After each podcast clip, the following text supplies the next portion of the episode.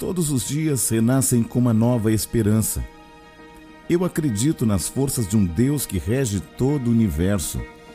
Ele é o meu mestre, minha luz, meu caminho, minha verdade, minha vida. E é por isso que eu vou cada vez mais longe, graças a Deus. Gênesis 45, versículo 8 diz assim: Deus me pôs por pai de Faraó. Se o seu ministério não está afetando pessoas e marcando uma geração, peça a Deus para que sonde seu coração e aponte o que precisa ser consertado. Você pode ser um bom pregador, pode ter um bom ministério de louvor e fazer parte dele, mas se você não estiver marcando filhos, não tem sentido. Muitos não são como Timóteo e não se deixam ser tocados na intimidade porque já foram tocados uma vez e quase castrados. Eles têm medo de colocar sua intimidade nas mãos de outros.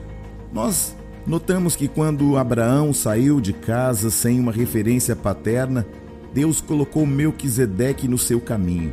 E Melquisedeque levou a ele pão, vinho e ainda o abençoou.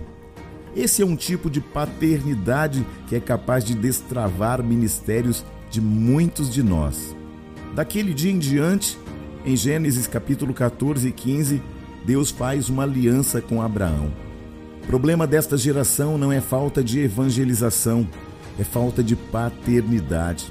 O Brasil precisa de homens dispostos a renunciar.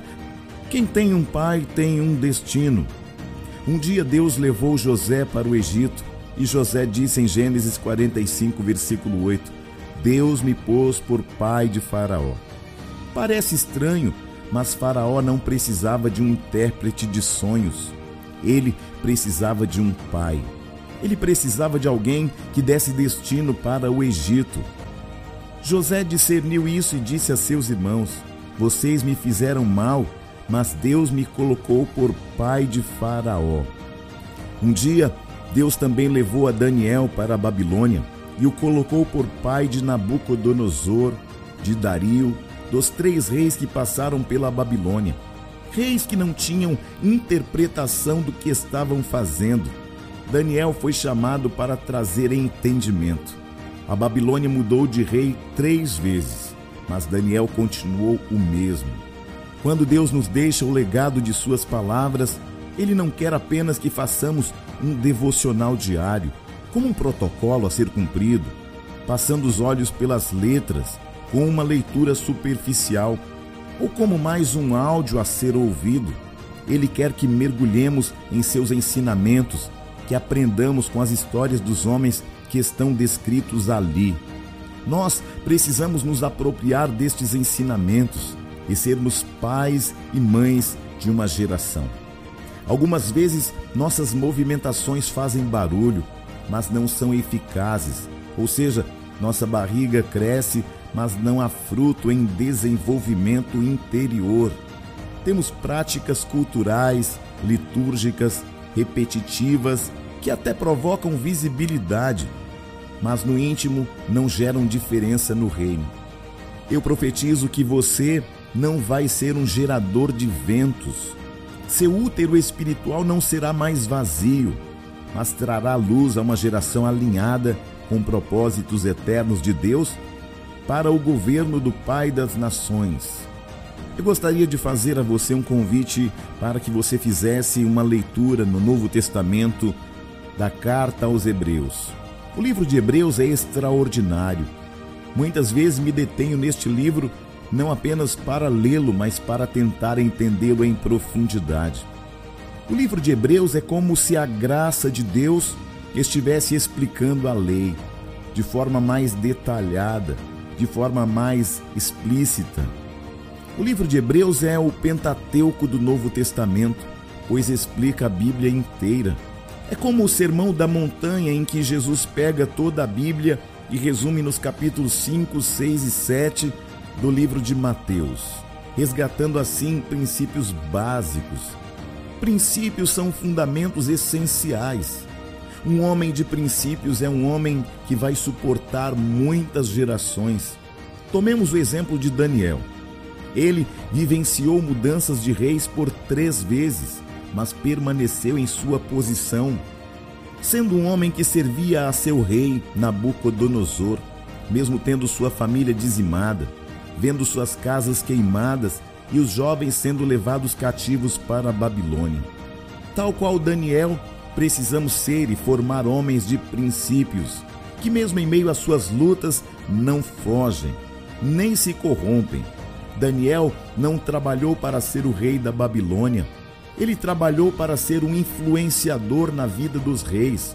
Por isso, quando o rei Nabucodonosor viu os frutos na vida de Daniel, decretou que ninguém adoraria outro Deus que não fosse o Deus de Daniel.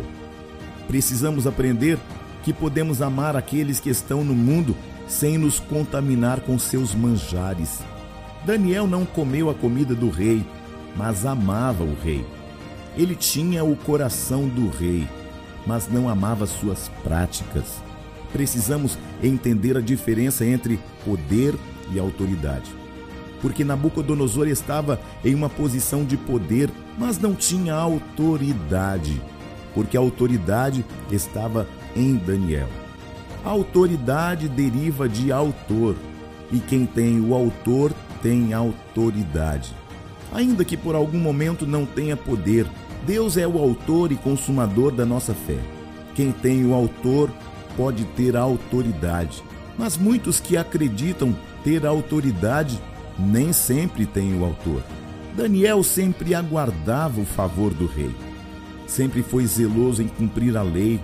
O rei poderia tê-lo escondido na casa real.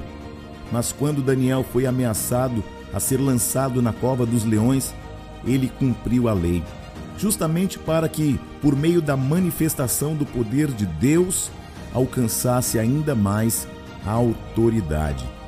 Quem depende do Senhor não pode depender do favor da terra. Se o céu não te deter, ninguém mais pode te dar, porque só aquilo que Deus te dá pode ser sustentado por Ele. Precisamos entrar em um novo nível de entendimento, porque a Bíblia nos chama a saber, crer e a entender. Isaías 43, versículo 10 diz assim: Vós sois minhas testemunhas, diz o Senhor, e meu servo, a quem escolhi, para que o saibais e creiais e entendais que eu sou o mesmo, que antes de mim Deus nenhum se formou, e depois de mim nenhum outro haverá. Trata-se de um processo distinto.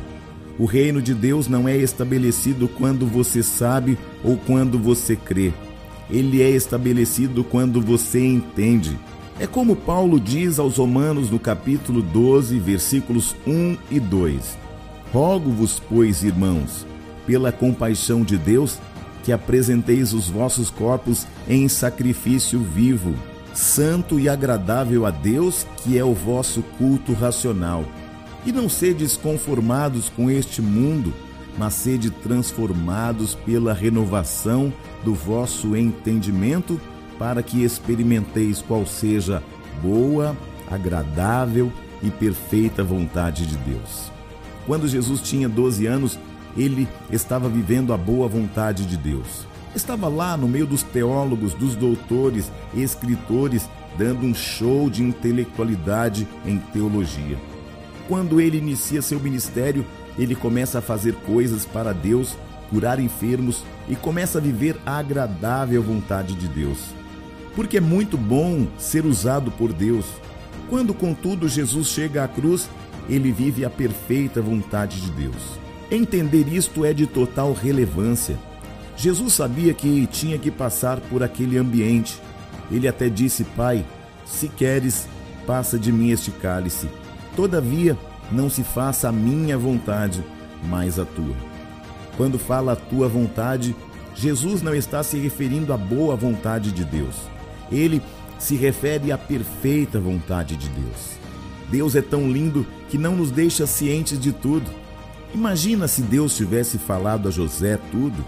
Deus só mostrou a parte boa do sonho, porque se José soubesse de tudo, será que ele realmente iria? Deus é tão lindo que ele só nos mostra a parte boa. Acontece que não existe vida sem processos. Na primeira epístola aos Coríntios, Paulo inicialmente diz: Não sou eu apóstolo, não sou eu livre, não vi eu Jesus Cristo, nosso Senhor? Mais à frente, ele vai dizer: Eu sou o menor dos apóstolos e não sou digno de ser chamado de apóstolo, porque persegui a igreja de Deus. Quanto mais amadurecemos, menos nos importamos com títulos, queremos o Pai.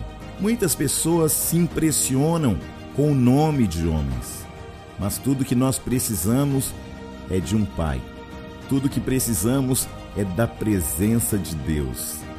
Deus não está chamando estrelas, Ele está chamando homens que possam dar um significado à vida de outros. Que você possa entender que os reveses da vida te levam a outros patamares para que você possa experimentar a boa, perfeita e agradável vontade do Pai.